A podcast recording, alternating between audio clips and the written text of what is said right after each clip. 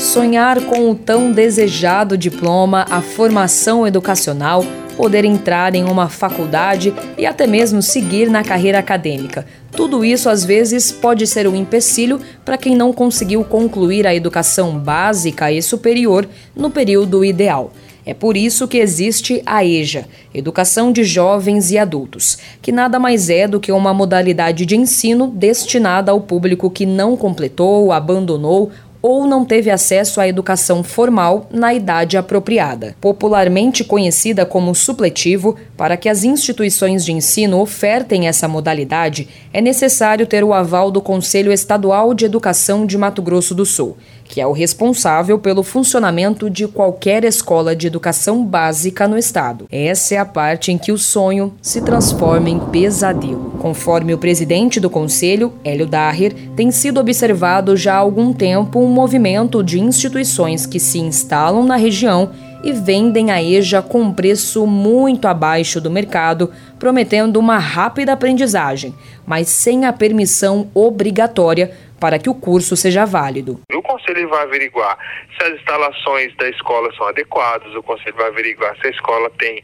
toda a documentação, os alvarás de funcionamento, então tudo o conselho averigua antes de autorizar. Essas instituições elas vêm e abrem, vendem, oferecem esses serviços para essas pessoas, a pessoa ali na, no afã de concluir logo seus estudos, paga, tira dinheiro do bolso, o pouco que tem, e quando vai ver, aquela escola não tem autorização nenhuma e é o certificado de validade desse curso técnico, do AEJA, EAD, ou até da conclusão dos estudos de nível médio não tem validade. E é aí que o prejuízo para os estudantes de Cidrolândia, que fez a EJA em uma instituição de ensino da cidade, que não tinha o aval do conselho. As pessoas pagaram para fazer esse curso, era um curso técnico, inclusive.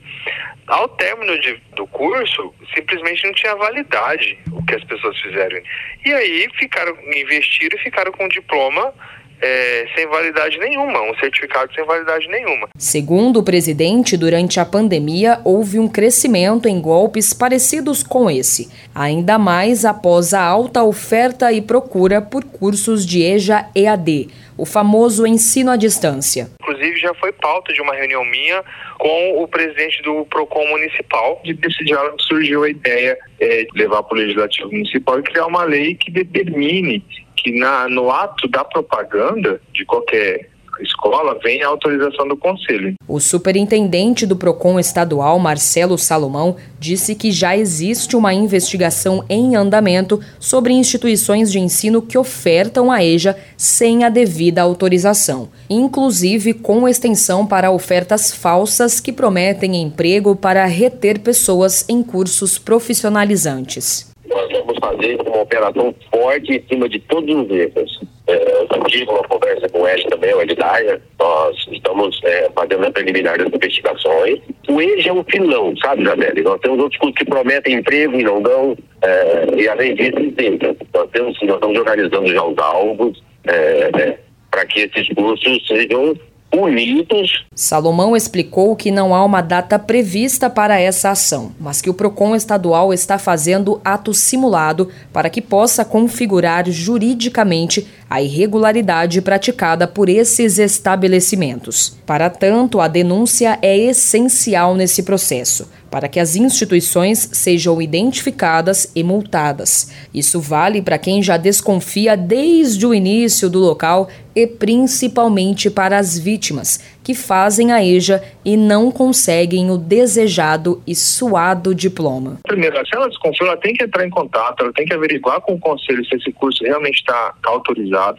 Se não estiver autorizado, essa pessoa tem que imediatamente parar é, e, e, denunciar essa instituição. Pode denunciar no conselho, mas também tem que denunciar no Ministério Público, tem que de, denunciar no PROCON, tanto o PROCON municipal quanto o PROCON estadual.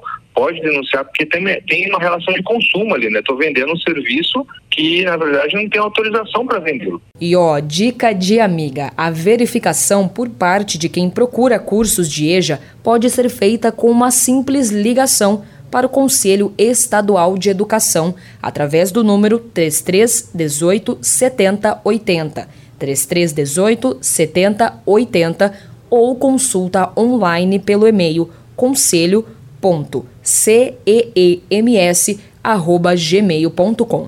De Campo Grande, Isabelle Melo.